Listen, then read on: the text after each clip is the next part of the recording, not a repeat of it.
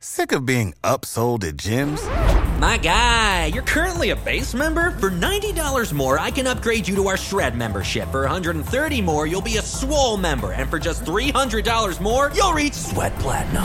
At Planet Fitness, you'll get energy without the upsell. Never pushy, always free fitness training and equipment for every workout. It's fitness that fits your budget. Join Planet Fitness for just $1 down and $10 a month. Cancel anytime. Deal ends Friday, May 10th. See Home Club for details. Without the ones like you, who work tirelessly to keep things running, everything would suddenly stop. Hospitals, factories, schools, and power plants, they all depend on you. No matter the weather, emergency, or time of day, you're the ones who get it done. At Granger, we're here for you with professional grade industrial supplies. Count on real time product availability and fast delivery. Call clickgranger.com or just stop by. Granger for the ones who get it done.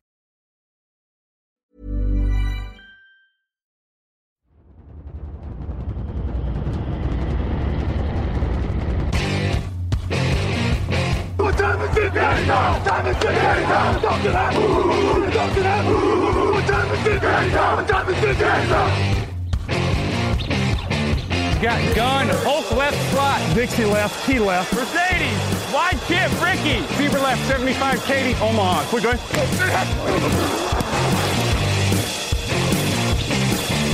Last play of the game. Who's going to win it? Luck rolling out to the right. Dumps it up to Donnie Avery. Good!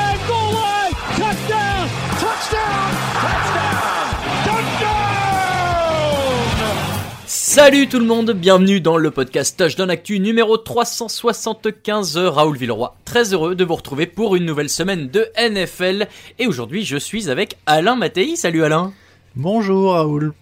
Alain, euh, qui aujourd'hui a la double casquette chroniqueur et euh, ingénieur son. Donc euh, bravo. J'ai- l'impression de marcher sur une corde raide, tu peux pas savoir. Oh, ça va, tu vas y arriver. C'est pas comme si tu connaissais pas. Vous le connaissez, vous aussi, le format du jeudi. C'est le débat, l'affiche de la semaine, des pronos et vos questions. Pour le débat du jour, on va parler d'actualité et de la date limite pour les échanges. Qui est parti où Les gagnants, les perdants, tout ce que vous voulez. Et pour l'affiche du jour, on a une belle rivalité de NFC Sud entre les Saints et les Buccaneers. Alain, est-ce que tu es prêt? Oui, je suis prêt, mais j'ai j'ai la pression parce que je viens de penser, t'as dit euh, à la fois chroniqueur et ingénieur du son, ça veut dire qu'on me compare à la fois à, à Raphaël et, et Greg d'un côté et à Camille de l'autre, quoi. Bah ouais, mais il y a que toi qui sais faire ça euh, sur Touchdown Actu Pression les deux en même temps. Pression totale. Mais arrête, tu vas y arriver du coup, très c'est- bien. Du coup, c'est moi qui lance le jingle. Oui, oui, je n'attends que ça. alors. Je suis prêt, je suis prêt.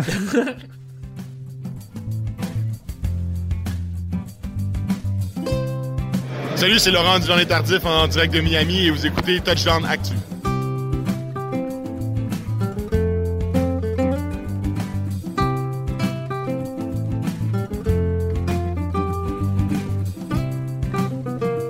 Vu la douceur dans ce monde de brut que je Ah, ça c'est incroyable, bravo, bravo. Laurent euh, d'Hivernet Tardif, euh, qui, fera- qui fera, j'espère, un, un retour l'an prochain en NFL, mais qui, en attendant, vous le savez, euh, est parti euh, bah, profiter de ses études de médecine pour aider à lutter contre le Covid. Euh, la trade deadline, Alain, la date limite des échanges, ça se terminait mardi à 22h heure française. Elle est terminée depuis, les élections présidentielles ne le sont pas. On va pouvoir faire euh, donc euh, un point sur, sur le premier sujet plutôt. Alors d'abord c'est moi où on a vu beaucoup d'échanges défensifs surtout. Est-ce que c'est parce que les, les défenses ont été un peu mises à mal depuis le début de saison? On essaie de s'ajuster là-dessus? Alors, c'est vrai que je l'avais pas vu de- sous cet angle-là. J'avais pas euh, remarqué, mais en effet, c'est beaucoup plus défensif parce qu'il y a Nick Ngakwe, Carlos Dunlap, Desmond King, Quan Alexander qui sont plus ou moins les, les principaux échanges. Avery Williamson aussi chez les Steelers. euh, Avery Williamson, c'est vrai. Moi, je t'avoue que je l'avais vu sous un angle un peu différent, qui était, euh, c'est à peu près tout le temps euh, un faible qui renforce un fort. Oui, bah, c'est parce qu'un faible euh, souvent espère euh, retirer un, draft pick euh, intéressant et, se reconstruire sur là-dessus parce qu'aujourd'hui ils pensent que alors la saison n'est jamais terminée, le tanking n'existe pas très bien, mais mais aujourd'hui c'est compliqué pour eux. Moi je pense que c'est comme ça que je le vois en tout cas. Oui, oui, non, mais clairement, c'est le, c'est le but, mais j'avais pas l'impression enfin, j'ai l'impression que ce phénomène-là, pour le coup, il prend plus en plus d'ampleur, sans que ce soit des énormes échanges. Tu vois, il y a pas des, euh, y a, il y a pas un Stéphane Gilmore qui est parti ou des, des, des énormes gars comme ça, mais c'est vraiment devenu une tendance lourde de fond, je trouve, euh, de dire les, les faibles se débarrassent. Alors, je, je vais pas dire tanking parce que je déteste ce mot et Oui. que c'est pas du tout le, c'est pas du tout l'ambiance, mais euh, il est devenu clair en tout cas qu'on n'a plus peur de reconstruire et de dire ce contrat-là est trop lourd ou ce contrat-là est trop court ou les deux en même temps. Euh, on va s'en débarrasser, essayer de récupérer un mec qui sera un peu moins cher. Encore une fois, c'est pas du tanking parce qu'il y a des équipes qui l'ont fait et qui cherchent pas forcément un quarterback, par exemple. Euh, les Chargers, je pense à eux, qui se sont débarrassés de Desmond King. les Seahawks ont récupéré Dunlap alors qu'ils ont Joe Bureau, par exemple, du côté de Cincinnati. Donc voilà, c'est vraiment juste de dire euh, on n'a plus besoin de ces gros contrats là ou ces joueurs en fin de carrière là euh, et puis on les redonne.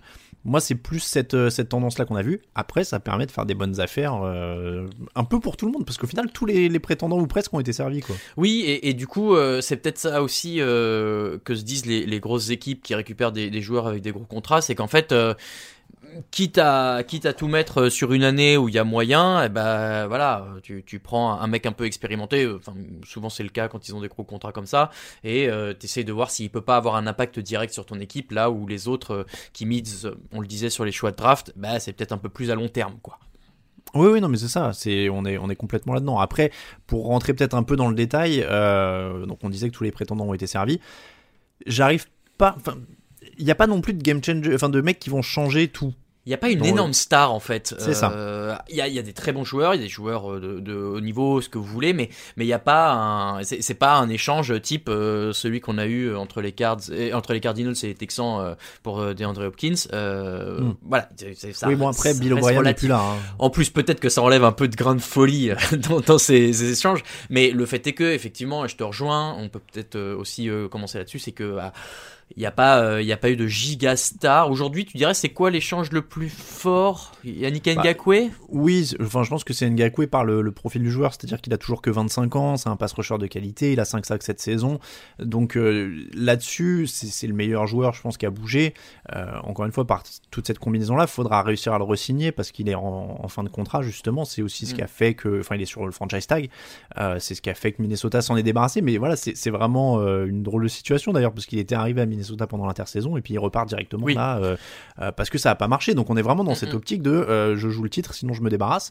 Les, si ça avait tourné dans l'autre sens et que les Ravens étaient à 6-2 ou quelque chose comme ça, c'est peut-être eux qui auraient récupéré un autre joueur ailleurs et là finalement c'est eux qui se débarrassent de, de Yannick Ngakwe. Mais oui, je pense que c'est le plus intéressant du fait que un le joueur est probablement le plus fort qui a bougé et deuxièmement il renforce une équipe qui était peut-être celle dans toutes celles qu'on fait des échanges qu'on avait le moins besoin. C'est-à-dire que euh, euh, en termes de pass rush, de qualité défensive, les Ravens sont déjà un ou deux, je crois, sur les points autorisés, ou enfin ils sont très très hauts dans toutes les, dans tous les domaines statistiques euh, défensifs.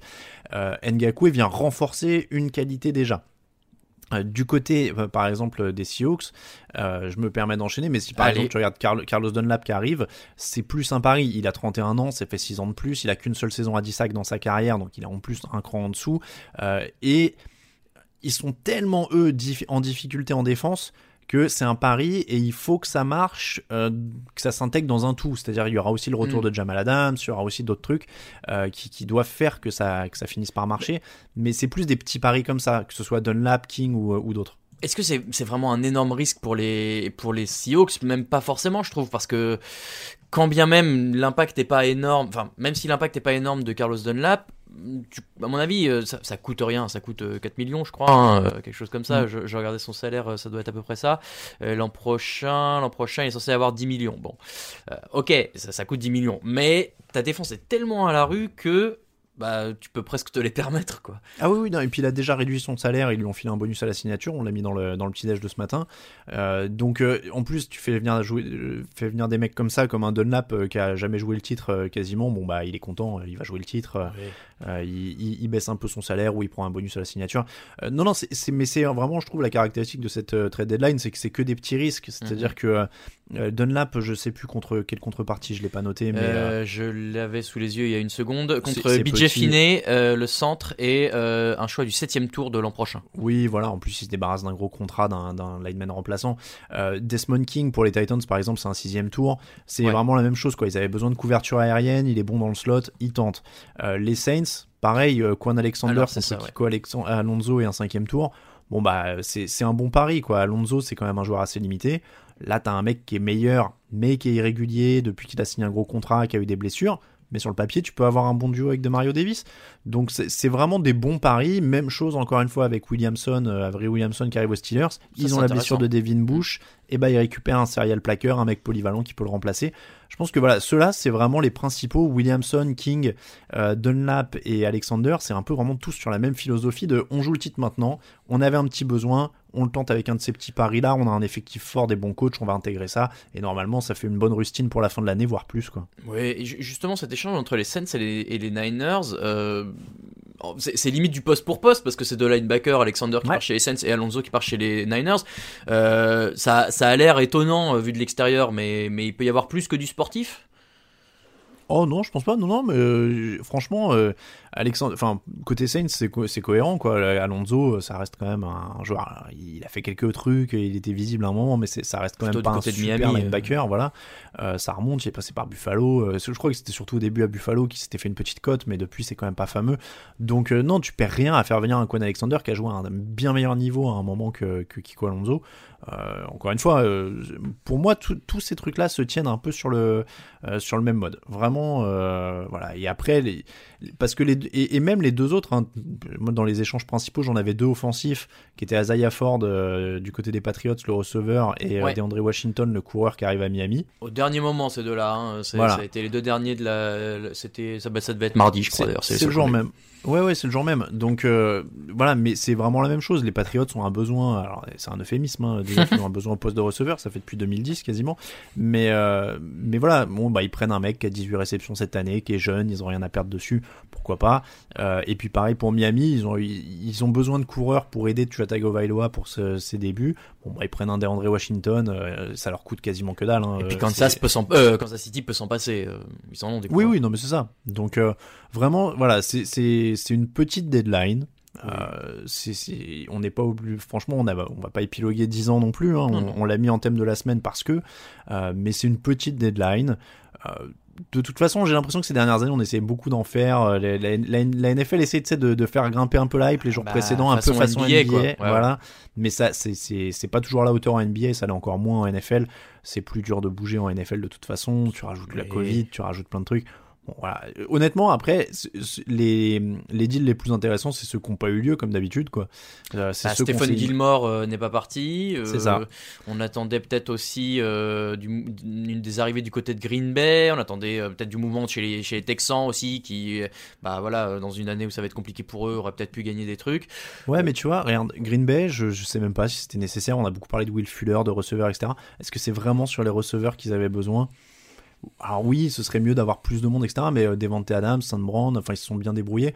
Euh, ce serait surtout bien de, renforcer la défense, euh, notamment contre le sol, après ce qu'ils ont pris la semaine dernière. Donc, donc je suis même pas persuadé. Voilà, Gilmore, bon, il est, c'est sûr, il a un an de la fin de son contrat, il pourrait prendre un gros chèque ailleurs mais c'est quand même le défenseur de l'année en titre, il aurait fallu euh, une grosse contrepartie. Euh, et puis voilà, bon, il y a Houston, ils auraient pu, euh, on parlait de Will Fuller, ils auraient pu en effet faire ce qu'on disait, reconstruire. JJ Watt, il est à l'agonie, il, il, mais il veut pas reconstruire, il a dit. Hein. Oui, ben voilà, mais du coup, il faudrait qu'il aille ailleurs, mais visiblement, ils n'ont pas l'air de vouloir. Et, et, le problème de ces équipes-là, parfois, c'est qu'elles deviennent un peu gourmandes aussi, parce que la rumeur, c'est qu'ils voulaient un choix du second tour pour Will Fuller. Très bien, mais quand tu vois ce qui sort à la draft au deuxième tour ces dernières années, euh, est-ce que tu as vraiment besoin d'un Will Fuller qui est blessé tous les quatre matins quoi? Donc, euh, donc voilà, donc euh, c'est beaucoup de rumeurs, beaucoup de Mais Houston aurait pu reconstruire Stephen Gilmore. Dwayne Haskins, bon, Ron Rivera lui maintient sa confiance. il a expliqué dans une interview que oui, il l'a mis sur le banc, mais il pense pas que son, son avenir soit terminé à Washington et qu'il a un bon bras, etc. Bon, est-ce que justement il essaie de lui remonter un peu la confiance parce qu'ils n'ont pas échangé, ça c'est autre chose. Ou alors il attend que le climat euh, économique soit plus euh, sain et qu'il puisse en tirer un meilleur parti. Peut-être, ouais. Mais, mais bon, voilà. Au final, c'est souvent beaucoup de buzz pour pas grand chose. Là, on a eu des, des échanges pas flashy mais intelligent. je retiendrai ça. Voilà, j'allais conclure comme ça, euh, pas grand chose mais intelligent. On a, il y en a un qu'on n'a pas mentionné, mais je vais juste le dire comme ça c'est fait. Everson Griffin euh, qui est parti du côté de Détroit. Voilà, pareil, euh, Dallas n'a pas grand chose de toute façon à jouer cette année, donc bon, pourquoi pas. C'est vrai, mais est-ce que Détroit a grand chose à jouer? Hmm, Bah, en tout cas Détroit, pareil, hein, perd pas grand chose à faire venir un défenseur. C'est vrai. Euh, eh bien voilà pour le petit point sur la date limite des échanges en NFL et nous on passe à la fiche de la semaine. J'ai bugué sur semaine parce que je voulais dire euh, 8 ou 9, je savais plus, mais c'est la 9 évidemment. Neuf. Euh, L'affiche, c'est les Buccaneers à 6 victoires et 2 défaites chez les Saints à 5 victoires et 2 défaites. Euh, une, euh, une opposition qui, depuis quelques années, euh, tourne quand même plutôt en faveur des Saints. Sauf que, eh ben voilà, pour la première fois euh, en 4 matchs, je crois, euh, parce que les 4 derniers matchs, c'est les victoires des Saints. Euh, L'équipe des Bucks n'a plus rien à voir. Tom Brady est arrivé, plus besoin de vous le redire. Il y a une énorme défense, il y a une grosse attaque. Est-ce que ça peut déjà perturber un peu les Saints de se dire que euh, l'adversaire qu'ils ont l'habitude de martyriser, euh, bah, cette année risque de leur faire du mal? Alors, ils les ont déjà battus hein, cette année. C'était le premier match de la saison Bah pour alors, les, les Saints. pourquoi la NFL me donne des mauvaises stats? Ah bah attends, euh, deux interceptions euh, de Brady, dont un pick six dans le premier match. C'était la toute première semaine.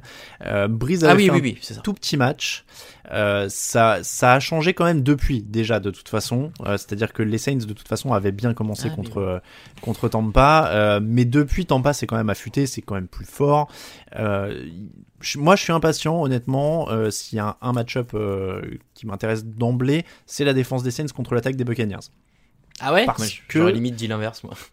Bah, parce que ça me semble être celui qui présente le plus d'inconnus. On a les possibles retours de Michael Thomas et d'Emmanuel Sanders. Il serait temps. Voilà, Michael Thomas s'est entraîné euh, mercredi. euh, il, est, il est éloigné des terrains à cause de sa cheville depuis un moment. Euh, Emmanuel Sanders, c'était le Covid la semaine dernière.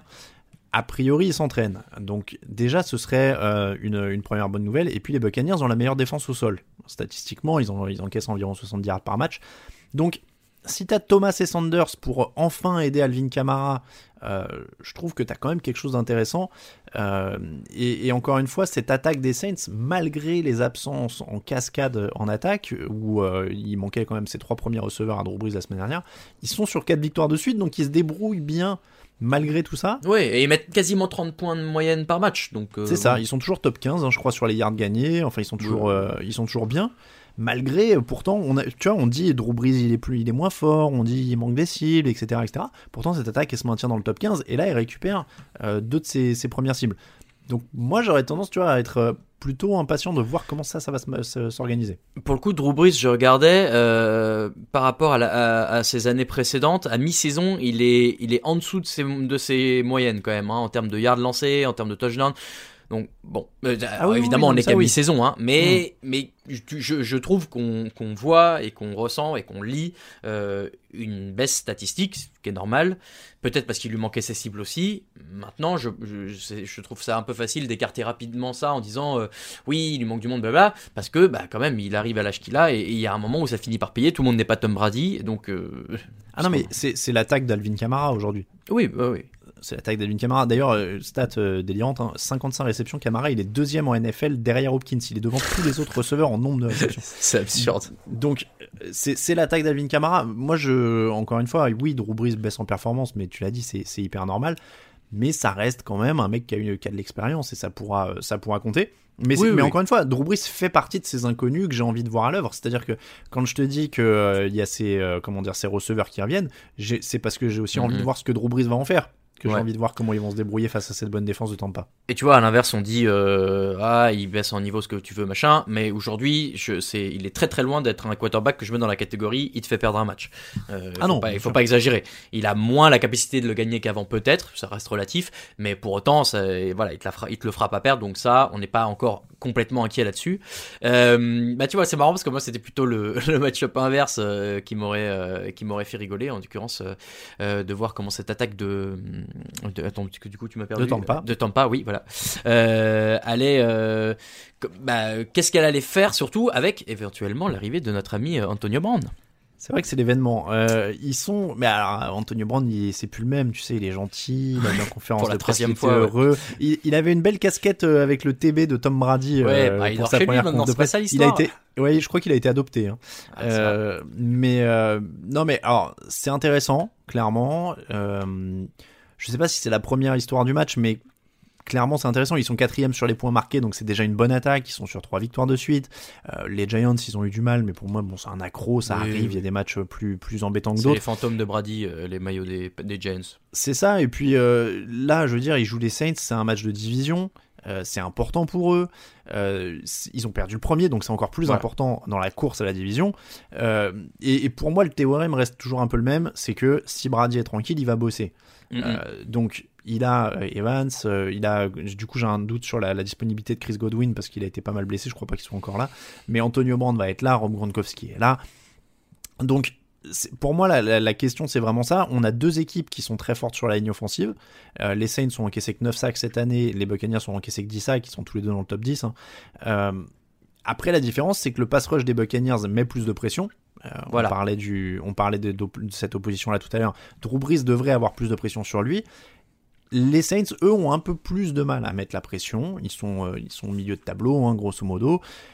Mais voilà, le, on va dire que le pass rush des Saints a la pression de devoir mettre la pression, si je peux dire comme ouais, ça. Ouais, et c'est c'est marrant ce que j'allais te dire. Euh, Trey Hendrickson est peut-être un peu le l'arbre qui cache la forêt du pass rush euh, du côté des Saints. En l'occurrence, lui, il a 5 sacs et demi, euh, ce qui est pas euh, honteux à ce niveau-là de la saison. Mais derrière, il est un peu seul, là où, à l'inverse, les Buccaneers ont vraiment un groupe qui est capable d'aller embêter euh, Drew Brees. C'est une belle expression, une belle formule.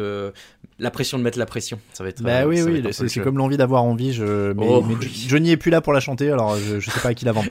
mais non, mais euh, non, mais tu vois, ce que je veux dire, c'est que les Saints euh, ont une dizaine de sacs de moins que les, que les Buccaneers sur la saison, donc ça, Mhm. ça montre vraiment un petit peu la, la différence de challenge pour les deux. Après, euh, sur un match, on sait très bien que la, la ligne des Saints peut tenir et que Drew se débarrasse vite du ballon et que Sean Payton pourra planifier pour ça. Mais encore une fois, le, le pass rush des Saints va devoir être là parce que si tu laisses Tom Brady bosser avec toute cette escouade-là, avec un Antonio Brown qui vient s'ajouter, alors est-ce- il sera peut-être pas phénoménal pour le premier match, mais je crois que l'an dernier, sur son premier match avec les Patriots, parce qu'il en joue qu'un d'ailleurs, je crois, euh, il capte un touchdown direct. hein. Oui, Donc, euh, ça va être une cible cherchée dans la end zone de toute façon. Et t'as déjà voilà. des mecs comme Gronkowski, comme Mike Evans. euh, Enfin. Et- Et d'ailleurs, les Saints sont pas hyper à l'aise en défense dans l'end zone, c'est-à-dire qu'ils prennent peu de yards, mais ils prennent plus de points euh, en proportion par rapport aux autres équipes. Donc, dans la end zone, en effet, il y a du matos quoi, Mm. pour les Buccaneers. Même Mike Evans, c'est immense. Gronkowski, on n'en parle pas. Donc, les, les deux oppositions sont hyper intéressantes, hein, de toute façon, que ce soit euh, n'importe quelle équipe qui ait le ballon, il y a des choses intéressantes à voir. C'est pour ça que c'est c'est la fiche de la semaine. On a, on Oui. a deux équipes hyper bien classées euh, qui jouent.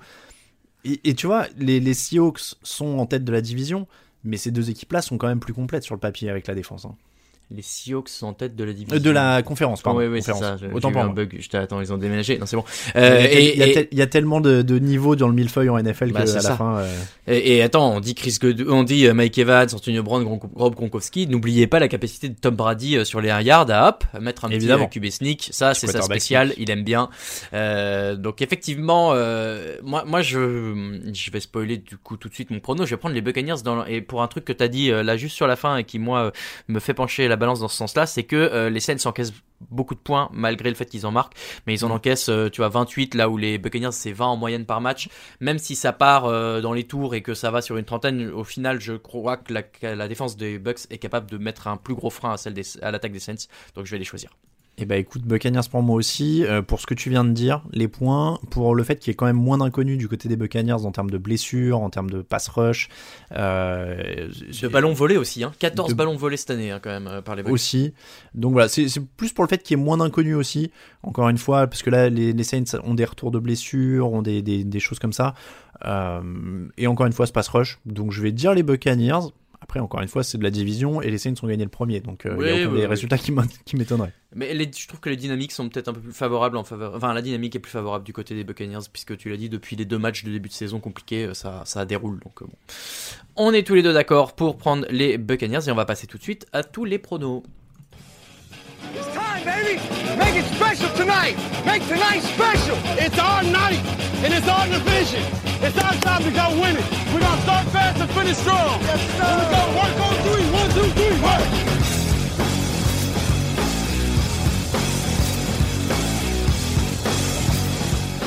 Bon, j'ai limité la casse comme j'ai pu la semaine dernière, mais je suis obligé de céder la couronne de la semaine à Raphaël, qui peut remercier la défense des Chargers.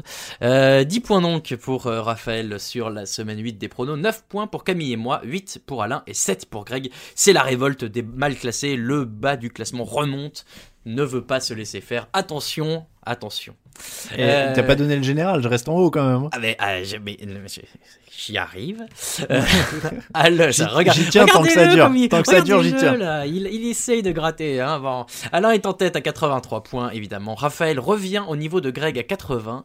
Camille à 78 et je ferme la marche à 75. Mais attention, rien évidemment n'est joué. Tout est possible et puis de toute façon en playoff, les points vaudront 5 ou 6, euh, on verra. Faut, faut que je fasse gaffe, j'étais concentré sur Greg depuis des semaines et là il y a Raphaël qui revient, tu as l'air Ouais. de.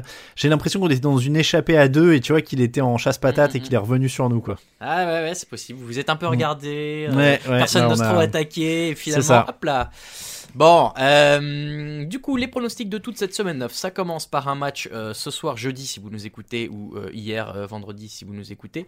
Euh, Packers à 5 victoires et 2 défaites chez les Niners à 4 victoires et 4 défaites.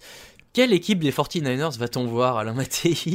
Euh, Oui, alors là tu poses la question de manière littérale parce que des fois on le dit en, en- un truc un peu poétique. Est-ce que c'est les bons ou les mauvais Niners qui vont jouer parce que euh, parce qu'ils vont être Non, forts ou pas? Là c'est ça, vraiment qui va jouer. Ouais, Vraiment. vraiment ça. Parce que là, entre les blessures et la Covid, euh, au moment où on se parle, c'est un peu la galère. Ils ont, ils ont deux receveurs dans l'effectif actif au moment où on parle. Alors, ils vont, en, ils vont en monter du practice squad pour le match parce qu'ils peuvent pas faire autrement. Mais euh, ils en ont quatre de mémoire. Ils ont trois ou quatre receveurs sur la liste Covid. Euh, plus un qui a à la fois la, la double peine blessure et Covid. Donc, euh, plus Trent Williams sur la liste Covid. Bon, euh, je suis obligé de pronostiquer les Packers, tu vois, à partir de là. Je- franchement, dans des conditions normales, j'aurais dit qu'ils allaient attaquer les Packers au sol comme tout le Oui. monde le fait.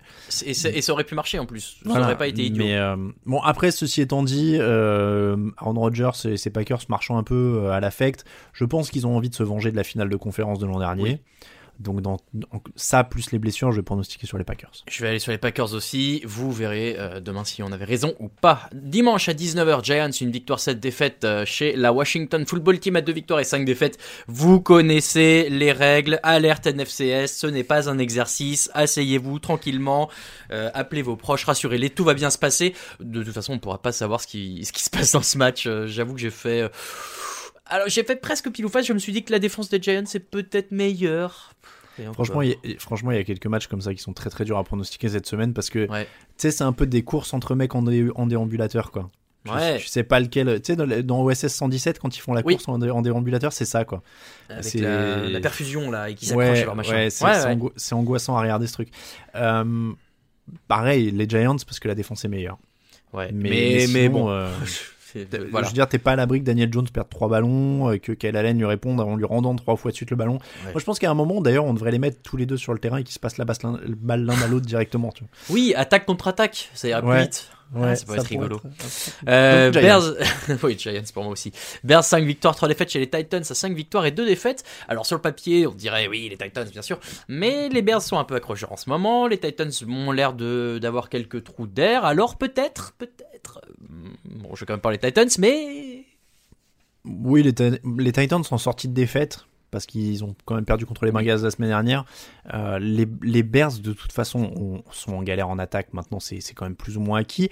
Ceci étant dit, la défense des Titans a quand même du mal, notamment dans et les voilà. airs. C'est pour ça qu'ils ont recruté Desmond King. Euh, donc oui, Allen Robinson pourrait avoir des opportunités. Ça- je me mettrais presque le doute. Mais en fait, il faut pas. Je pense que moi aussi, tu vois, je commençais tout à l'heure à me dire attends, mais, mais en fait, il faut pas trop réfléchir à ce moment-là. Il y a les Bears, on ne vote pas pour les Bears. Voilà, moi c'est ma règle. Ouais, bah, après, ils sont quand même à 5 ou 6 victoires déjà cette année. donc- Bah 5-3, oui, oui, mais mais non, mais c'est oui, mais sur des malentendus à chaque fois, ça m'énerve. Rétablissez Non, la je- vérité. Bon, je, je vais prendre encore une fois, faut se méfier de cette défense de, de Chicago, mais sur l'ensemble, les Titans sont quand même, euh, ont Oui. quand même plus d'armes offensives pour leur mettre quelques points. Ça va peut-être pas se jouer à grand chose d'ailleurs, hein, mais ils ont, Oui, ils, ils ont de quoi. euh, ils, ils gagnent pas, enfin ils perdent pas largement et ils gagnent pas largement les Bears de toute façon. Donc euh, quand t'as une défense comme ça, ça sera toujours accroché. Hum, hum, hum. Euh, je vais dire les Titans de peu. Allez, moi je veux dire les Titans tout court. Lions 3 victoires, 4 défaites chez les Vikings à 2 victoires et 5 défaites. On parlait de bonne défense, euh, pas sûr que on soit sur le même thème. En l'occurrence, euh, voilà, les Vikings, euh, je connais pas leur défense, mais si, mais si celle des Packers craque face à l'attaque de Minnesota, hum, j'ai peur pour Détroit. Ouais, bon, après euh, on parlait de matchs difficiles à pronostiquer. pff, ceux- Oh, c'est pas le pire, je trouve. Ah, je sais pas. Moi, tu vois, je. Après, le truc, c'est que Matt Stafford a, la- a le Covid au moment. Enfin, alors, il a pas le Covid, pardon. Il est sur Il la est liste. sur la liste des cas parce qu'il a contacts, été cas euh, contact. Ouais, il a été cas contact. Euh, il- donc, il faut qu'il fasse deux tests positifs pour être autorisé à revenir. On est jeudi, normalement, il a le temps. Je vais dire les Vikings parce que c'est plus solide et qu'ils peuvent faire courir Dalvin Cook, mais franchement, hein, ça c'est le genre de match où il y a, il y a une des deux équipes qui peut faire un awak pendant euh, une mi-temps, prendre 50 points de retard et, sans, et jamais s'en remettre. Donc, euh, Ou à l'inverse, euh, complètement revenir. Hein. euh, c'est Ouais. pas- impossible. je, vais, aussi. je vais dire les Vikings parce que pas de jeu au sol pour les Lions, parce que voilà. Ah, ça. Mais, euh, mais pff, je serais étonné de rien. Vikings. Combien de matchs faut-il à toute la- l'attaque des Lions au sol pour faire autant que Dalvin Cook le match dernier? Hmm.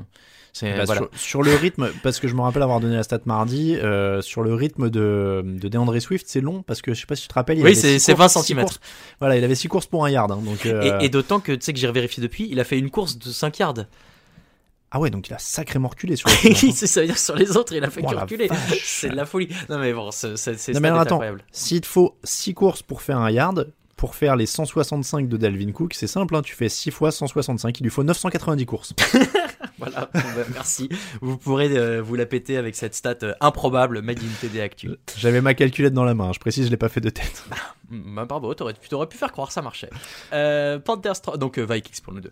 Panthers 3 victoires, 5 défaites chez les Chiefs, à 7 victoires et 1 défaite. Ah ben alors, est-ce que Christian McCaffrey, à défaut d'apporter du suspense, peut apporter du spectacle à ce match? Si, Ah bah il est oui. de retour. Ça oui, il apporte toujours du, du spectacle.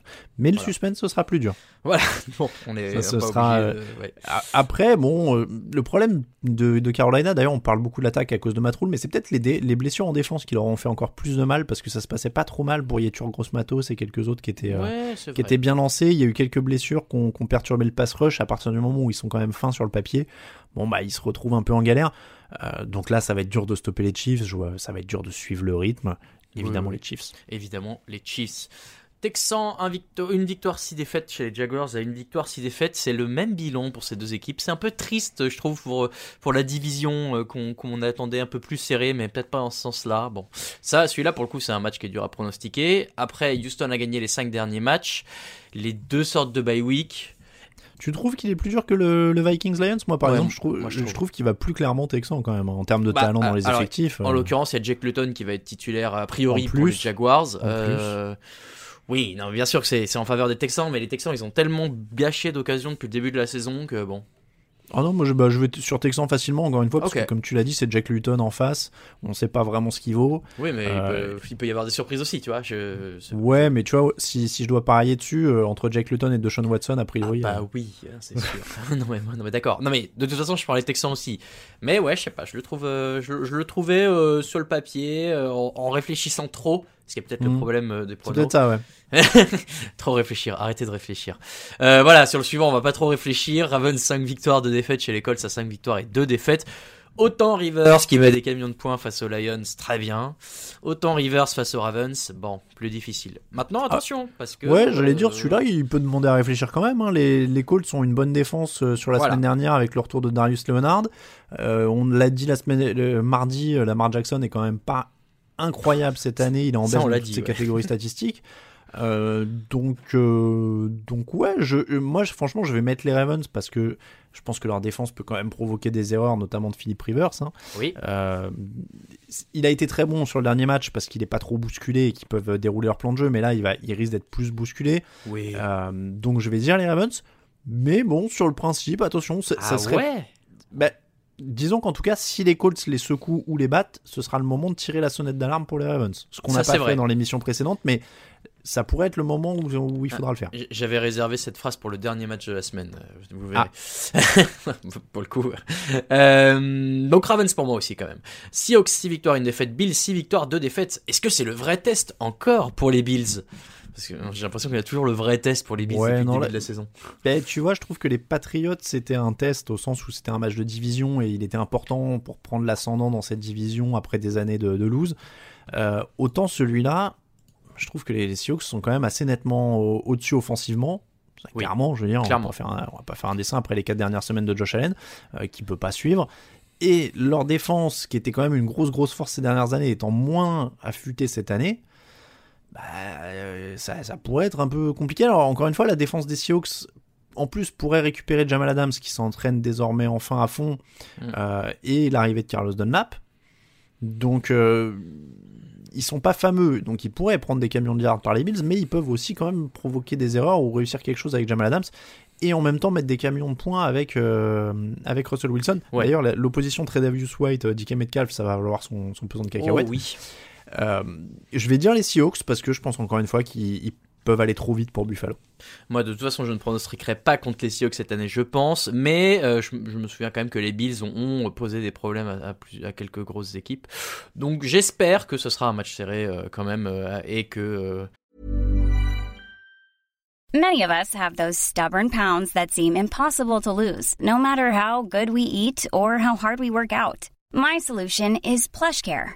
PlushCare is a leading telehealth provider with doctors who are there for you day and night to partner with you in your weight loss journey. They can prescribe FDA-approved weight loss medications like Wagovi and Zepbound for those who qualify. Plus, they accept most insurance plans. To get started, visit plushcare.com slash weight loss. That's plushcare.com slash weight loss. Support for this podcast and the following message come from Corient. Corient provides wealth management services centered around you. They focus on exceeding your expectations and simplifying your life. Corient has been helping high achievers just like you enjoy their lives more fully, preserve their wealth, and provide for the people, causes, and communities they care about. As one of the largest integrated fee only registered investment advisors in the U.S., Corient has deeply experienced teams in 23 strategic locations. Corient has extensive knowledge spanning the full spectrum of planning, investing, lending, and money management disciplines. Leverage Corient's exclusive network of experts to craft custom solutions designed to help you reach your financial goals, no matter how complex they may be. Real wealth requires real solutions. For more information, connect with a wealth advisor today at corient.com. That's C O R I E N T.com. Corient.com. Josh Allen va retrouver un peu de sa superbe. Euh, Broncos 3 victoires, 4 défaites chez les Falcons, à 2 victoires et 6 défaites. Est-ce qu'on doit continuer de croire aux Falcons? Ou alors est-ce qu'on doit euh, un peu mieux estimer les Broncos? Hmm, Tant de questions euh, difficiles à répondre sur ce match. Je... Euh, ni l'un ni l'autre. Ouais, je, je sais pas bien pour le coup. Alors croire aux Falcons, non. Et les Broncos, ils sont, on l'a dit, dans une sorte de saison de transition avec un Drew Lock qui est quand même très très très aléatoire. Celui-là, pour moi, il a un enfer à pronostiquer. hein. C'est clairement le, le match pile ou face. Euh, Denver a montré des bonnes choses, ils gagnent hein, euh, avec euh, Mm. Drew Lock, ils arrivent à s'en sortir d'une. C'est c'est l'anti-Chargers hein, quasiment, c'est-à-dire qu'ils font Oui, oui, n'importe quoi pendant euh, ce- 56 minutes et ils arrivent à s'en sortir à la fin. Euh, donc euh, je vais dire les Falcons parce que pff, Matt Ryan, Julio Jones. Tu sais que je suis on- en train de me dire, est-ce que c'est c'est pas plus intelligent de mettre les Broncos dans la mesure où comme Greg est devant, au moins il me prendra pas de points là-dessus? Ah oui, c'est vrai que normalement c'est le, le- c'est celui qui est en tête qui pronostique le premier, mais au moins avec Greg on va savoir. Donc c'est vrai que je peux pronostiquer les Broncos si je veux pas perdre un point assurément. Bah oui, c'est ça. C'est pas bête ça. Bah, ouais, j'en suis vraiment à ce genre de calcul, hein, parce que honnêtement, Ouais. je sais pas qui va gagner, donc euh, ah, non et ouais, ouais, tu vois, moi, je me dis, je vais prendre les Falcons, euh, et puis j'espère que ça me fera prendre un point sur Greg, quoi. Ouais, moi je prends les Falcons aussi sur la, encore une fois sur la base de Julio Ouais, Jones. normalement et- ils sont plus forts, faut pas exagérer. Bon, c'est compliqué à pronostiquer ça quand même. hein. Ouais, ouais, on est d'accord. Euh, dimanche à 22h05, Riders 4 victoires, 3 défaites. Chez les Chargers à 2 victoires et 5 défaites. Il va falloir que la défense de Los Angeles tienne tout le match, cette fois-ci pas seulement euh, une mi-temps, parce que euh, l'attaque des Riders, il y a du matos, il y a de quoi faire avancer le ballon. Est-ce qu'on peut voir un match à plein de points, Alain? Oui. Oui, parce que c'est plutôt deux équipes offensives et, euh, et bien offensives. Euh, J'allais dire un choc euh, californien, mais c'est plus le cas puisque les, les Raiders sont à, sont à Las Vegas. Ah, choc du sud-ouest, quoi. C'est ça. C'est vrai qu'ils sont pas mal déménagés tous les deux parce que les Chargers sont plus à San Diego non Il y a plus. quelques années, c'était San Diego, Oakland. Cette année, Ouais. c'est Los Angeles, Las Vegas. Tout va vite dans le football. Mais en tout cas, un, moi, c'est un match qui me plaît à, à regarder. Je suis en train de regarder les autres affiches de 22h. Tu vois, t'as Cardinals Dolphins, Cowboys Steelers. À choisir, Ah, je bah, regarde le Chargers sympa, ouais. Raiders parce Ouais, que t'as. Justin Herbert. T'as, on l'a dit, cette attaque des, des Raiders qui a une identité, qui a un Josh Jacobs, moi que j'adore voir jouer. Euh, ils ont aussi Henry Ruggs. Il y a quand même des, des mecs qui se débrouillent bien. Il est pas facile à pronostiquer celui-là. Je vais dire les Raiders parce que euh, parce que je les ai annoncés en playoff au début de l'année, qu'ils ont un meilleur coach dans ce match. Il faut tenir, il faut tenir la hype. Je sais même pas s'ils ont le meilleur quarterback, tu vois. Ah, c'est une bonne question, effectivement. Bah, ils ont plus expérimenté, ça, ça fait pas de doute, mais est-ce Ouais. que c'est le meilleur aujourd'hui sur le papier? Je... Eh ben, je suis content que tu poses la question. Euh, Je vais prendre les Chargers, parce que j'ai dit que cette année, je prenais les Chargers à chaque match. Mais... Euh... Ah, mais c'est pour ça que t'as 5 points de retard sur nous. Exactement. Bah oui, 5 défaites. Ah. Mais, mais ouais, mais en fait, ça, ça m'énerve de regarder les matchs des Chargers en me disant je veux qu'ils perdent parce que je les ai pas pronostiqués. Au moins, comme ça, je suis soit très content, soit très énervé. Ok, Bon, bah, je, suis, je plutôt très énervé. Ouais. Oui, bah, je, je- je me suis dit, je teste une anti-Greg une année, on va voir si ça marche. Sauf que le problème, c'est que j'aurais mieux fait de pronostiquer comme Greg l'inverse des Chargers. Bon. Euh, ben, je prends les Chargers et toi les Raiders, très bien. Les. Raiders. Euh, En tout cas, ce sera un match, tu l'as dit, euh, très sympa. On est a priori. Alors que le suivant, Steelers à 7-0 chez les Cowboys à 2-6. Ugh, ugh. J'ai marqué aïe aïe aïe. Voilà. Bah ouais, sur le papier là, il, il fait mal. Ils sont, ils en sont à choisir entre euh, Cooper Rush et le- un autre quarterback dont le nom m'échappe euh, du côté de Dallas. Ils ont pas fait venir. euh, Ah non, Puisque Texans donc, qui ont fait venir. donc Josh Ben. DiNucci est mis sur le banc et euh, ça se joue entre Cooper Rush et, et, et j'ai un trou, je ne sais plus comment il s'appelle le, le deuxième de Dallas mince. Attends, je peux Euh, aller regarder si tu veux. Tu, euh, tu ne l'as pas. Alors, tu ne l'as pas. Euh, c'est Cooper Rush et Garrett Gilbert. Voilà, c'est Garrett Ah. Gilbert qui me qui m'échappait. Euh, Ça, me pas- dit quelque chose. Ils ont déjà joué en NFL ces mecs-là? pas oui non Gilbert est passé par les Brands si je dis pas de bêtises mais euh, mais voilà bon c'est pas c'est pas dingue Andy Dalton je crois a eu une liste Covid qui s'est rajoutée euh, en Aïe, plus. aïe, aïe. à- bah, Garrett Gilbert tu vois il a, un, il a un beau euh, il a un beau parcours parce que du coup je voulais vérifier il est bien passé par les Brands euh, en, en, 80 en 2019-2000 mais il est pas euh, il est pas tout jeune hein, il a 29 piges. Il a commencé il est passé par les Rams dès 2014 Ensuite, Ah. il est passé par les Patriots, les Lions, les Oakland Raiders, les Carolina Panthers, les Orlando Apollos. Et ensuite, il C'est est. de la XFL ça. C'est. Je ne Je sais reconnais. C'est- C'est de la XFL, les Orlando Je Apollos sais pas. euh, il faudra demander à, Victor Non, Rouillet qui est notre l'American euh, Alliance of Football, l'Alliance La- of American Football. La Live. double AF. La WF. Euh, donc, bref, donc euh, Gilbert Cooper Rush, c'est pas folichon. Et pour affronter la défense des Steelers, inutile de te dire que c'est quand Hmm. même très, très, très compliqué. Mais Euh, heureusement, à l'inverse, ah non, pas du tout. Les Steelers vont rouler sur la défense des Cowboys. Bon. ce- celui- celui-là, c'est exploit puissance 1000. Hein, si, euh, Ah bah ouais. je pense que c'est un des exploits de l'année. Hein, Ah bah là, sortent, Jerry Jones finit torse nu sur le terrain. euh, y a pas de Ouais, là, je. Mac mais- McCarthy euh, reste Non, mais- pour 10 ans. D'aut- D'autant que leur ligne a souffert quand même cette saison. La ligne offensive est plus tout à fait ce qu'elle était du côté de Dallas. Il y a des absents, il y a des blessés, il y a voilà. Euh, face à ce pass rush des Steelers, qui est quand même euh, hallucinant. Bon là, a priori, il n'y a pas match quoi. Y a Donc pas match. Steelers. Mike McCarthy n'a jamais gagné en 3 matchs face aux Steelers euh, quand il était du côté de, de Green Bay. Donc euh, voilà, une petite, petite stat à savoir. Bah, Euh, attends, t'en oublies un parce qu'il a gagné un Super Bowl contre eux. Alors, oui. euh, c'est En le- saison régulière, tu veux dire. J'allais dire oui, en saison régulière, bien sûr, puisque les statistiques au football américain, vous le savez, Oui, c'est la saison uniquement régulière. en saison régulière. Le reste n'existe pas, ce qui est complètement absurde. Alors, Oui, euh, non mais c'est c'est vrai qu'il faut le préciser pour certains de nos auditeurs qui découvrent peut-être. C'est c'est vrai que souvent on dit il a tant de touchdowns en carrière, etc. C'est vrai qu'il faut savoir que ça prend jamais en Ouais. compte les playoffs. si c'est pas précisé, c'est toujours que saison régulière. Ouais, parce bah après c'est pour un pour euh, juger sur un pied d'égalité. euh, euh, Bah, le nombre de matchs, quoi. euh, voilà, le Rapporté au nombre de, rapporté au nombre de matchs, plus ou moins de, de nombre de saisons de jouer, parce que des mecs qui n'ont pas joué les playoffs ou qui jouent dans des équipes pourries, forcément ils en ont moins quoi. donc, Eh euh, ouais, parce que Dan Marino, il en a pas beaucoup des, des stats en playoff. Alors, ouais, il a joué un Super Bowl quand même. Euh, Ah. Attends, je dis une ânerie Oui, il a joué un Super Non, Bowl. non, il a joué un Super Bowl. Euh, enfin, je te dis ça d'un manière sûre, mais Oui, ça oui, me- non, mais le- je crois, parce que l'inverse me choquerait. Euh, bon, du coup, on a passé beaucoup de temps sur cette affiche qui avait l'air euh, C'est- c'est pas grave. mais, mais ça, c'est fait- bien. Comme Fais de la ça. pédagogie. Mais oui, mais comme ça, on a- les fans des Steelers et des Cowboys ne nous en voudront pas. On les embrasse. Dolphins, 4 victoires, 3 défaites. Chez les Cardinals, à 5 victoires, 2 défaites. D'ailleurs, euh, ces deux matchs, hein, Steelers, Cowboys et Dolphins, Cardinals, c'est 22h25. Donc, Dolphins chez les Cardinals. Est-ce que c'est un peu tôt pour Tago- Tagovailoa d'affronter cette euh, équipe des Cardinals? Bon, il faut bien, hein, il a joué les Rams. euh, je- je sais- oui, les Cardinals, c'est peut-être un peu plus fort en ce moment. Euh, C'est sympa, en tout cas, l'affiche entre ces deux jeunes quarterbacks. C'est peut-être euh, oui, oui. peut-être Après, le futur de la NFL. après, tu vois, en termes de défense, il, a, il va pas se coltiner Aaron Donald. Et, alors, il y avait pas Jalen Ramsey la semaine dernière parce qu'il était malade, mais euh, tu vois l'idée. Je, je suis pas sûr que la défense des Cardinals soit beaucoup plus féroce que celle des Rams, même s'il y, a eu- il y a eu des bonnes choses hein, cette année. Mais il manque Chandler Jones, euh, son, son Ouais, pass rusher principal. Donc, il, va continuer. Après, on, en a parlé mardi. Euh, bon bah il faut qu'ils il faut prennent euh, qu'ils construisent petit à petit là ils ont essayé on l'a vu avec l'échange euh, à la trade deadline de rajouter un coureur il faut l'entourer il faut blinder au sol donc je pense que ça va encore être le mot d'ordre Euh, en plus, il a des cibles correctes hein, devant tes Parker et quelques autres. C'est Oui, pas, oui, oui. c'est- pas dépeuplé à Miami au niveau des cibles. hein. Euh, Gaskin n'est pas sur euh, liste Covid, Bah, tu me disais juste avant? Mike Gaskin, ouais, euh, vient de tomber sur la liste Covid, en effet, euh, Bon, juste ça, avant c'est qu'on enregistre. ça, pour les Dolphins. Euh, non, pardon, je te dis une bêtise, c'est encore pire, il est tombé sur la liste des blessés. Ah, Euh, bon. donc il est absent pour trois matchs. Bon, bah ça, donc c'est casse-pied, mais heureusement, il y a l'ajout de Washington qui est arrivé au bon moment, disons.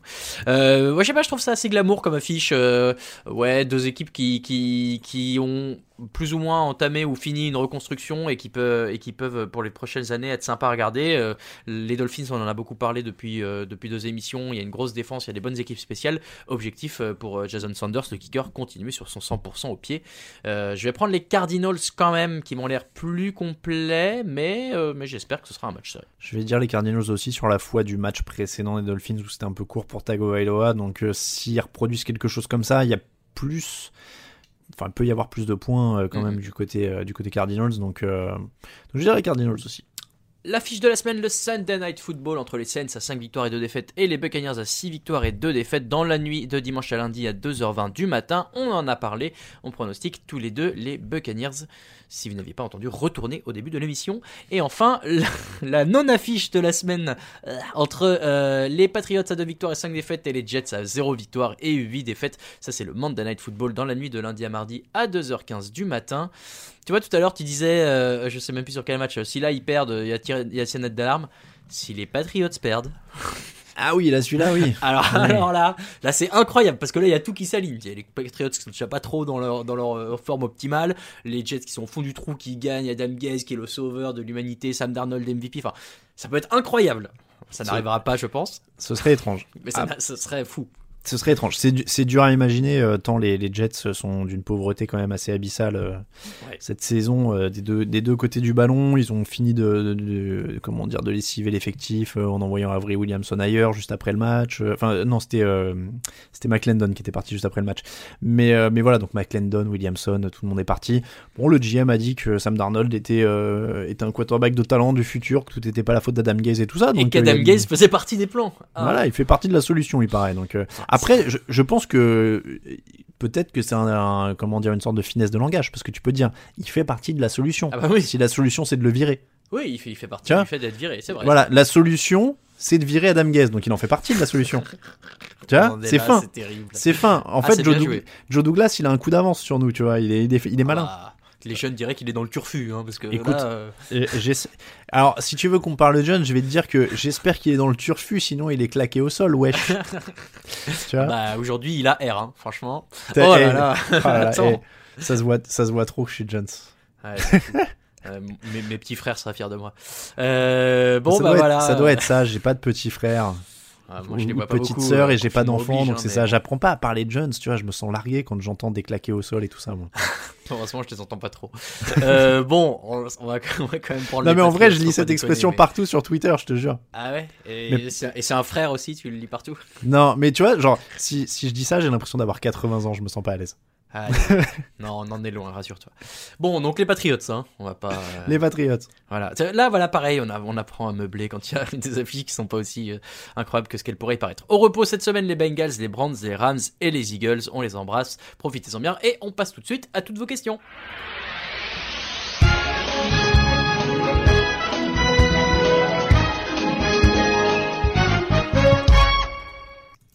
Toujours le meilleur générique de l'histoire de la télé. Euh, première question de Fidel Gastro. Salut la team, tu as Tagovailoa est actuellement le seul QB gaucher de la ligue. Quelles implications cela a-t-il sur sa propre O-line? Est-ce qu'on inverse les tackles? Et sur la D-line adverse, est-ce qu'on inverse les tackles aussi? Eh bien, je ne sais pas. Alain, le sais-tu? Euh, on n'inverse pas les tackles, mais c'est juste que du coup, le tackle droit euh, de- bah, devient tout d'un coup plus important. Alors, je sais pas s'il sera mieux payé du côté de Miami, mais, euh, mais non, on les, en, en général, on les inverse pas, hein, parce que bon, pour des questions Bah, techniques et d'habitude, oui, oui, c'est ils, sont, bien. ils sont à leur place. Après, pour ce qui est des alignements défensifs, ça appartient au coordinateur offensif et, et à la défense adverse de, de savoir s'ils veulent s'ajuster ou pas. Ça peut être une stratégie, du coup. oui, oui, oui. Après, ça dépend. Il y a des pass rushers qui ont leurs habitudes d'un côté ou pas. Bon, c'est assez, c'est assez personnel, mais en général, alors après, encore une fois, c'est un cas qui se présente peu, mais en général, on Ah on bah. n'inverse pas les tackles de la ligne offensive. Euh, J'espère que, que je dis pas une énorme bêtise, mais euh, encore une fois, c'est surtout qu'on va être plus attentif au moment de recruter le tackle droit. On- c'est un cas qui se présente peu, ou voire pas, parce que je crois qu'aujourd'hui c'est le seul, et puis euh, il n'y a pas dû y en avoir euh, des masses. Alors, c'est le seul en, actuellement. Et alors, j'avais regardé l'autre fois. Et je suis désolé, je l'ai pas sous les, sous les yeux, mais euh, il y a, il y a Kellen Moore qui a dû être le peut-être un des derniers euh, à lancer en match officiel gaucher. Tim Thibault était gaucher. Je lisais que Young aussi était gaucher. Oui, Steve Young, Michael Vick aussi. Euh, donc il y en a, eu- il y en a eu quelques-uns, mais euh, mais il y en a, il y a en effet très très peu euh, de, de quarterbacks gauchers en NFL. Après, il y a un échantillon assez faible, entre guillemets, parce qu'il n'y a que 32 équipes. Je serais curieux de savoir si en NCAA, il y en a beaucoup plus, euh, proportionnellement, vu qu'il y a beaucoup plus d'équipes. Euh, voilà, est-ce que éventuellement, est-ce qu'il n'y en a pas beaucoup non plus en NCAA euh, bon. C'est une bonne question. Donc après vérification, on est d'accord. Hein, Kellen Moore était bien le dernier, Tim Thibault aussi. Il y avait Matt Lennard, c'est vrai, tiens, aux, aux Cardinals en 2006-2013, euh, sur les tout débuts du, du, site. Je me rappelle, il avait été drafté au premier tour, Matt Lennard. Mais après, oui, c'est très très très rare. donc après, tu remontes à Chris Sims, Michael Vick. euh, euh, dans les notables, euh, Marc Brunel dans les années euh, 90-2000 avec les comment dire avec les, les Jaguars notamment, euh, voilà, mais, mais oui, c'est c'est très très rare. Et, et après, si tu regardes ceux qui étaient. euh, alors, Hall of Famer, c'est simple, il y a que Steve Young et Ken Stabler, qui étaient euh, quarterback des. Raiders. Il y en a que deux. C'est Bon. dingue. hein. Bah voilà, euh, l'objectif est fixé pour Tagovailoa. C'est qu'a priori, dans ceux que tu as nommés, il n'y en aura pas d'autres. Hein. Euh, non, oh, Michael de- Vick, euh, il fera. Non, Oh, je suis pas sûr quand même. C'est un peu pas. léger pour le Hall of Fame. Mais euh, je, suis, je suis en train de regarder parce qu'il y a une page Wikipédia sur euh, donc les, Les quarterbacks gauchers. Et alors, je sais pas si la liste est vraiment exhaustive, exhaustive, mais là, tu vois, j'en ai 1, 2, 3, 4, 5, 6, 7, 8, 9, 10, 11, 12, 13, 14, 15. euh, Je sais pas, il doit y en avoir une vingtaine. Bah, Toute l'histoire de la NFL. Bah écoute, ça remonte à Ah 42, ouais. quoi. Donc, Ah ouais. euh, tu dois en avoir très 20-25, quoi. Ah, c'est ouais, c'est moins d'un pour cent. hein. Et, et ce qui est délirant, c'est que encore une fois, euh, il y, a, y a 10% à peu près des- de la population mondiale qui est gauchère. Même 15, Euh, je lisais euh, tout à l'heure. Mais euh, bah, voilà, donc. euh, et t'es à 1%, quoi. euh, Ah bah, même moins. hein. Si en, en 20 NFL, quoi. en Donc, 60 euh, Si tu me dis 20 en 80 ans. euh, ouais. Alors, selon la page Wikipédia, 0,85% euh, en 2017 de, de lanceurs euh, NFL gauchers. Ok, bon. Eh ben voilà. Donc il y a quelque chose à faire, euh, amis gauchers, lancez-vous. Vous serez peut-être euh, sur cette future page Wikipédia un jour. On va faire un buzz. Raphaël Nadal peut-il jouer en NFL ouais. Euh, question de Dirty Fighter. Si on devait retourner au jour de la draft 2020 en tenant compte des performances depuis le début de la saison, est-ce que vous prendriez Burrow ou Herbert? Burrow. Bah je vais être obligé de dire Herbert. Burrow, rien que pour l'aisance dans la poche, moi qui me, qui me bluffe. Et peut-être moins de fautes aussi que Herbert de ce qu'on voit Mm. depuis le début de la saison. Même si, euh, rappelons-le, euh, Burrow pour l'instant a joué plus de matchs aussi. Oui. Euh, question de Fat Mike. Coucou, j'ai du mal à comprendre le rôle d'un coordinateur offensif ou défensif quand le head coach fait lui-même les appels de jeu d'une de ses deux- de ses escouades. Et inversement, quel est le rôle du head coach concernant les squads dont il n'appelle pas les jeux? J'espère que la question est claire. Merci pour votre boulot. C'est un régal de vous retrouver chaque semaine. Merci à toi, Fat Mike. Premièrement, Euh, j'espère que Fat Mike, c'est un hommage à NoFX. Euh, Et, il y avait euh, une photo de Ron euh, Swanson de, Ah, de bon, Parks and. Recreation en, en- image, donc je ne sais pas. Bon. Euh, non, mais après, on, on nous pose souvent la question, mais les, coordinateurs et les coachs principaux et les rôles, ça varie quand même pas mal selon les équipes, puisque donc des fois il y a des coordinateurs, enfin des, des coordinateurs qui appellent directement. Je prends l'exemple par exemple des Chiefs. Euh, Eric Bieniemy, le coordinateur offensif, est directement dans le casque de euh, Patrick Mahomes. euh, Patrick Mahomes, merci. Euh, après, il va y avoir des équipes où le coach transmet après que les, les coordinateurs lui aient transmis. Euh, voilà, c'est assez variable. Il y a des coachs où le, le- des, des équipes pardon où le coach principal appelle lui-même directement les Chez les jeux, d'ailleurs, non les jeux voilà de certaines escouades. Euh, Matt Nagy, euh, co- coach offensif, appelle les jeux offensifs. Adam Gaze, génie offensif. Adam Gaze. Voilà. oui. Euh, Adam Gaze, génie offensif des Jets, appelle lui-même les jeux offensifs des Jets. Euh, après, quand le coach n'a pas l'appel des jeux sur euh, les deux escouades, euh, en fait, il a une sorte de rôle de validateur aussi. C'est-à-dire Mhm. qu'il est aussi là pour dire, il peut dire, moi ça me plaît pas, euh, trouve-moi autre chose. Quoi. Ouais. Donc, euh, donc voilà, il a une sorte de, de rôle de. euh, Bah, il a le final cut. Quoi. Mais, mais même quand il appelle les jeux offensifs et qu'il est coordinateur offensif, il y a toujours un assistant euh, qui coach offensif quoi. Enfin, oui, oui, non, mais il y a, il y a, il y a toujours beaucoup de monde dans le, Oui. dans le cercle, et après, oui, ils peuvent être plusieurs euh, à s'en- à s'entendre. euh, Enfin, ils peuvent communiquer entre eux après. C'est-à-dire que Ouais, ouais. a- avant celui euh, qui va transmettre l'ordre au, au quarterback, par exemple, euh, ils vont communiquer entre eux. Donc euh, voilà, il y a une communication Mhm, mhm. euh, toujours ouverte. Question de Jeff The One. Avec leur défense correcte et une attaque qui prend l'expérience à chaque match, Denver peut-elle être la team poil à gratter qui peut empêcher certaines teams d'aller en playoff? D'autant que leur calendrier euh, peut leur correspondre puisqu'il nous le rappelle les Saints, les Dolphins euh, et deux fois les Raiders. Et c'est une bonne question, effectivement. On disait tout à l'heure, il faut pas trop euh, les surestimer, mais il faut pas non plus faire n'importe quoi contre eux. Oui. Oui, bah après, poil à gratter, moi je t'avoue que j'aurais un peu de. J'aurais du mal à j'aurais du mal à les désigner comme poil à gratter parce que ça reste quand même une équipe assez faiblarde. Juge Et- de paix, peut-être? et surtout ouais mais tu vois il y a des équipes qui vont être plus embêtantes pour moi à jouer euh, que tu vois je pense que les Chargers ont un peu plus d'armes par exemple pour embêter certaines équipes dans la course au playoff. Alors ils ont pas le coach mais ils ont des armes. Euh, voilà tu vois, dans ceux qui vont pas se qualifier euh, je pense que ça m'embête plus de jouer les Vikings par exemple qui sur un match peuvent faire complètement rien mais qui sur un autre peuvent être super euh, voilà, il y, a des- il y a des équipes comme ça qui m'embêteraient un peu plus à jouer. Après, les Broncos, comme toutes les équipes NFL, hein, de toute façon, il n'y a jamais de match facile. Ils ont quand même un. Ils gagnent des matchs avec Drew Lock, donc oui, ils seront jamais faciles à prendre. Et après, euh, sur les exemples cités, par contre, oui, ils peuvent embêter les Dolphins et les Raiders dans la course au playoff. Qui doivent jouer deux fois les Raiders. C'est en ça. plus, donc, Eux, euh, ils peuvent oui, les embêter, clairement. Les Saints, ça va être plus dur.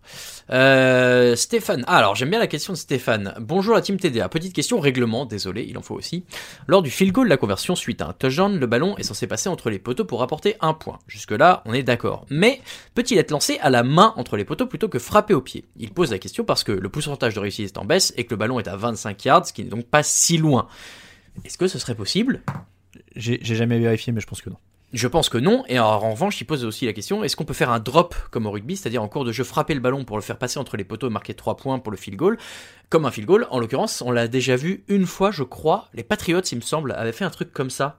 Euh, mais au, au début des années Tom Brady, j'avais revu une vidéo euh, il y a quelques années où, de mémoire, et c'est peut-être même Tom Brady qui avait tapé, ils avaient fait un, un drop, donc techniquement c'était autorisé. Mais... Tu, tu parles de, de quoi? De, de faire un drop, c'est-à-dire au milieu de l'action, tu prends le ballon, tu frappes et tu le mets entre les poteaux? En ayant rebondi au sol euh, avant, oui. Et ils avaient pas vraiment fait comme ça, en fait. C'est qu'ils Ouais, étaient je suis arrivés. pas sûr là. Mais non, mais je, euh, vous re- euh, on va pas le faire maintenant parce qu'on on enregistre. Mais euh, je suis sûr qu'il y a une histoire que les Patriots avaient tapé un truc qui s'apparente à un drop euh, à un moment. Alors, je vais te dire, parce que je suis devant la page, euh, dans la page Wikipédia, le seul drop réussi en NFL depuis 1941, c'était par Doug Flutie avec les Patriots contre les Dolphins en euh, janvier 2006 pour un extra point après un touchdown. Et donc, euh, en fait, c'était un extra Mais point. Mais alors, quelle différence avec un extra point? Et ben en fait, c'est juste que au lieu de frapper, en fait, je pense que tu peux le faire quand c'est dans une configuration field goal, c'est-à-dire Ah. équipe spéciale. Le mec reçoit le ballon, sauf qu'au lieu d'avoir un mec qui lui tient, il le reçoit directement, il le frappe comme un drop. Mais il le laisse quand même rebondir par terre d'abord. D'où l'intérêt, d'avoir- parce que ça doit être ça la règle. C'est qu'elle doit toucher, ça doit être comme au drop au rugby. Il faut que la Oui, balle rebondisse ouais. sur le sol et que tu la tapes au rebond. Mais du ça. coup, t'as un mec qui te la tient et que ça touche le sol, donc ça compte. C'est ça. Ok, d'accord, ok. Bon, bah alors effectivement, pas le droit de le faire en cours de jeu, mais uniquement en unité spéciale. Merci Stéphane pour ces questions qui nous rappellent un peu les règlements de ce sport, parfois compliqué, mais en fait très facile. Et alors pour te dire, ils peuvent, tu peux faire un drop pour le kick-off aussi. hein, par contre, Ah oui, oui, oui. C'est pour, Oui, bah, ça que plutôt que de le poser au sol, ouais, c'est pas bête. C'est pour ça que je, pro- je, je précise, mais oui, donc tu peux le faire, mais pas, dans- pas comme au rugby, pas pendant une Non. action, tu vois, c'est pas genre. euh, Sur une passe ou une bah, ça passe et, un euh, fumble en fait. Ce sera un fumble si jamais. Oui, tu fais oui, ça. oui, non, mais voilà, tu peux, ça clairement. C'est vraiment juste si tu veux remplacer le, le fait d'avoir un holder, quoi. Voilà, tu t'économises un salaire et une place dans l'effectif. Euh, C'est très bien. ça. pas bête. Il y, a eu il y a eu beaucoup de tentatives sur onside kick, hein, d'ailleurs. C'est possible. Ah oui, oui, parce que sur un sidekick, tu le maîtrises peut-être un peu mieux. Ouais. Euh, Jérém TDA qui nous demande Peut-on introniser officiellement Jared Goff le- comme le Alex Smith du pauvre On ne trouvera pas mieux. Oui. Je crois qu'on l'a dit mardi. On est Oui. d'accord. On va mettre ça officiellement euh, en place. Euh, Jared Goff et le Alex Smith du pauvre. À l'inverse, Grégoire qui nous demande Peut-on dire que Daniel Jones est le Jameis Winston du pauvre? Ouais, c'est pas. ouais. je, suis un, je suis un peu moins d'accord pour le coup. Ouais, et moi, à la limite, c'est le James Winston du pauvre, au sens où les fumbles, c'est quand même moins drôle que les interceptions. ouais, c'est ça. Donc euh, je préfère James Winston pour ça. Ouais, et puis en plus, James Winston a quand même un meilleur rapport offensif que Daniel Jones euh, aujourd'hui, euh, pour les deux équipes, enfin, Ouais, J'ai toujours du mal avec la notion d'apport offensif quand le mec perd un ballon sur deux, mais ouais. Non, mais voilà, c'est pour les deux équipes. Il est très généreux. C'est San Jamis le généreux. Ouais, ouais. Euh, Elwen Fablette euh, qui nous demande à quand un livre Touchdown Actu sur la NFL comme Trash Talk sur le basket? Alain, je te laisse répondre, c'est toi le boss. Euh, probablement pas. Non mais tu vois, autant, jamais. Voilà, au- autant je suis très admiratif euh, de, ce que fait euh, Trash Talk sur les bouquins et, et je les salue parce qu'ils sont très sympas. Euh, mais euh, mais nous, je pense que pour nous c'est compliqué, rien que sur le fait que évidemment, je sais que tous les gens qui, qui lisent le site nous le proposent et nous diraient qu'ils nous disent qu'ils achèteraient, etc. Mais je pense qu'on n'a peut-être pas la masse critique pour le rentabiliser On autant que beaucoup moins d'audience sur le basket. Voilà. On est d'accord euh, que Trash Talk. euh, faut rester, d'autres. faut rester réaliste là-dessus. Et puis derrière, il y a quand même des coûts, euh, il y a quand même des coûts et un temps de travail qui sont autres. Et, et pour être tout à fait franc, même encore une fois totalement transparent, euh, c'est c'est une question de, de comment dire, de préférence perso. Si j'ai plus de temps à mettre dans un truc, je crois que je préférerais faire plus de podcasts. Oui, oui, oui. C'est plus mon domaine.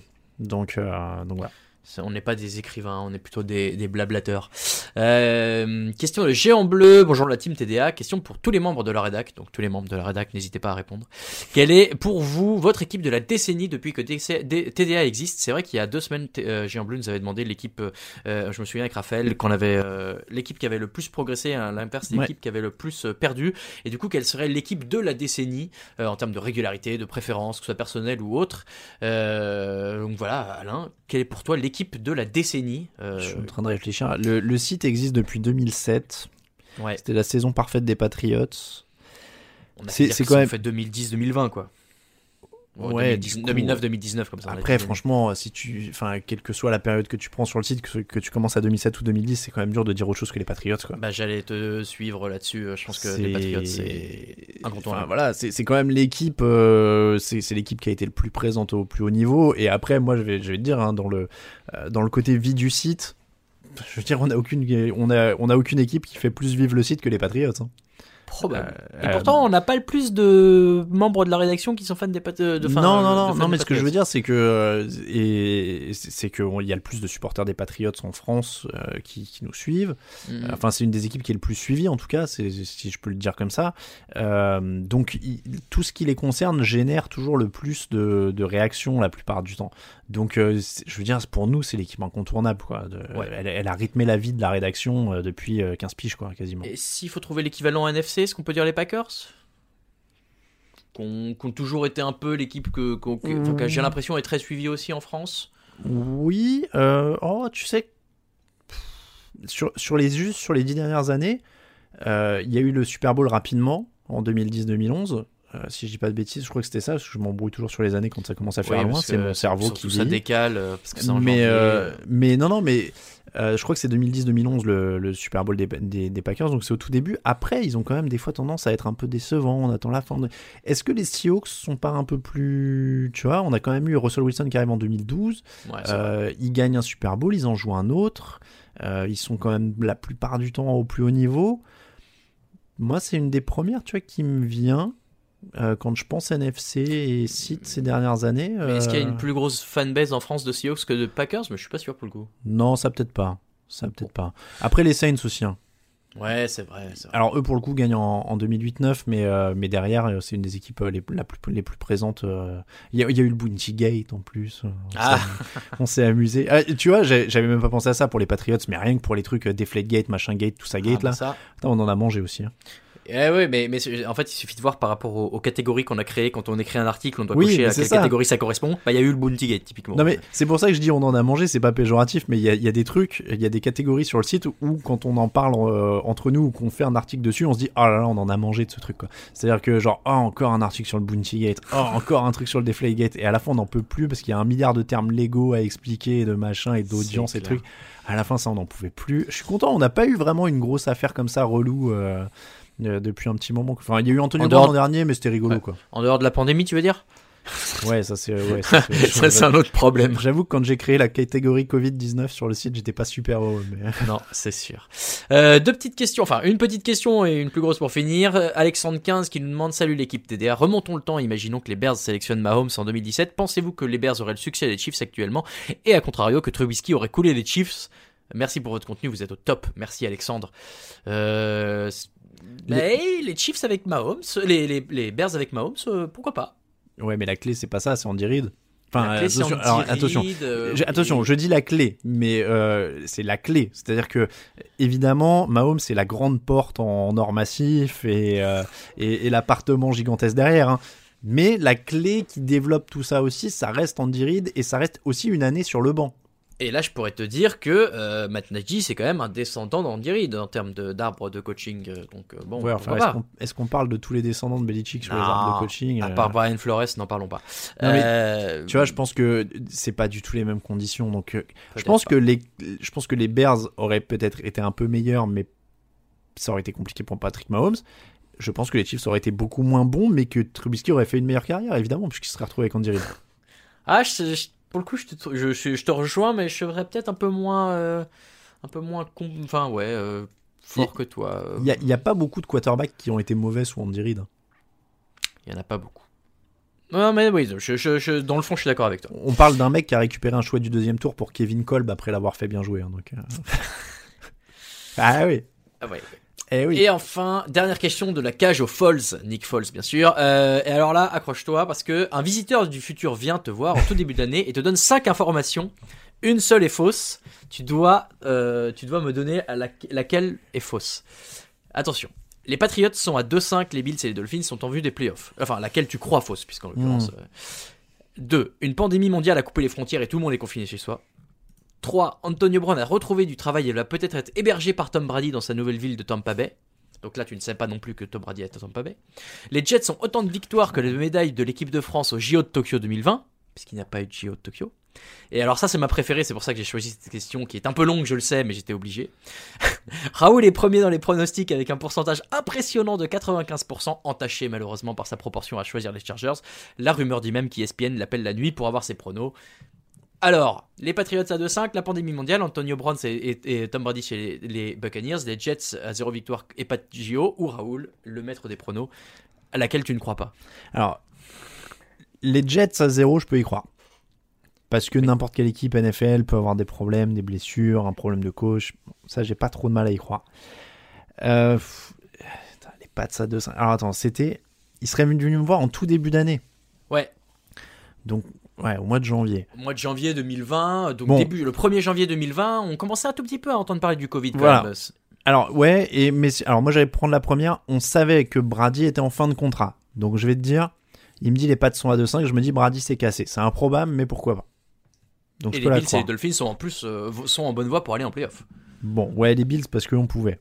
Ça, Ouais. ça- ça progressait bien. Euh, Antonio Brown a retrouvé du travail. Il va peut-être être hébergé par Tom Brady dans sa vie. Bah, du coup, pourquoi pas Parce que tout le monde donne des nouvelles chances à tout le monde.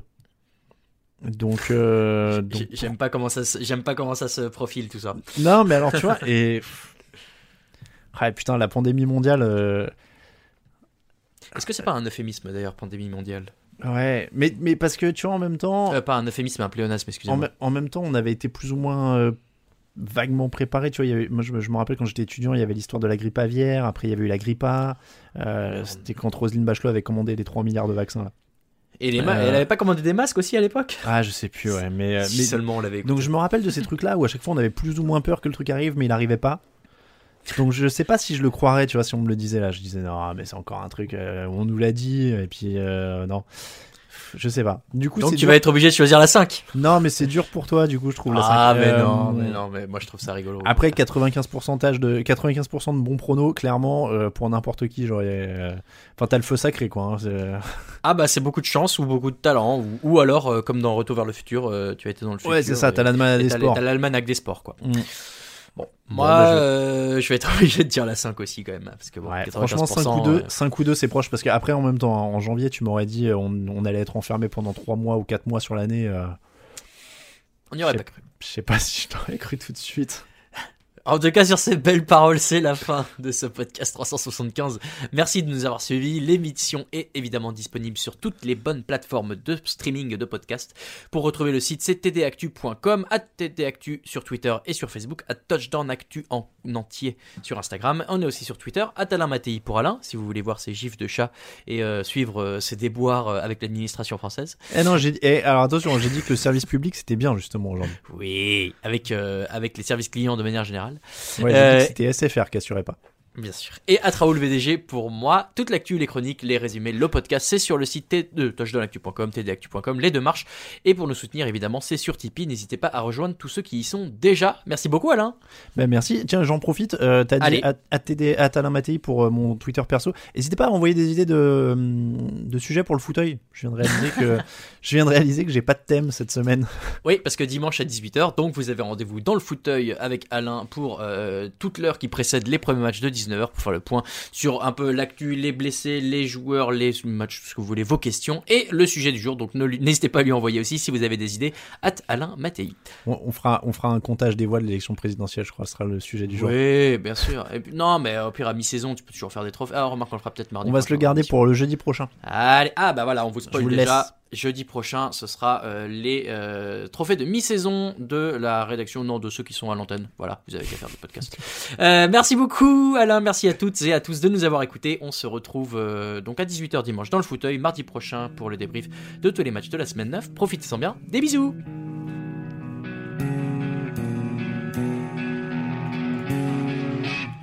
Les meilleures analyses, fromage et jeux de mots, tout sur le foutu est en TDAQ le jeudi, tel gâteau risotto, les meilleures recettes dans TDAQ. Fumble pour JJ Watt, Bismuth pour Marshall Lynch, Proclash Global Beckham, Tom Brady quarterback, calé sur le fauteuil, option Madame Irma, à la fin on compte les points et on finit en requin.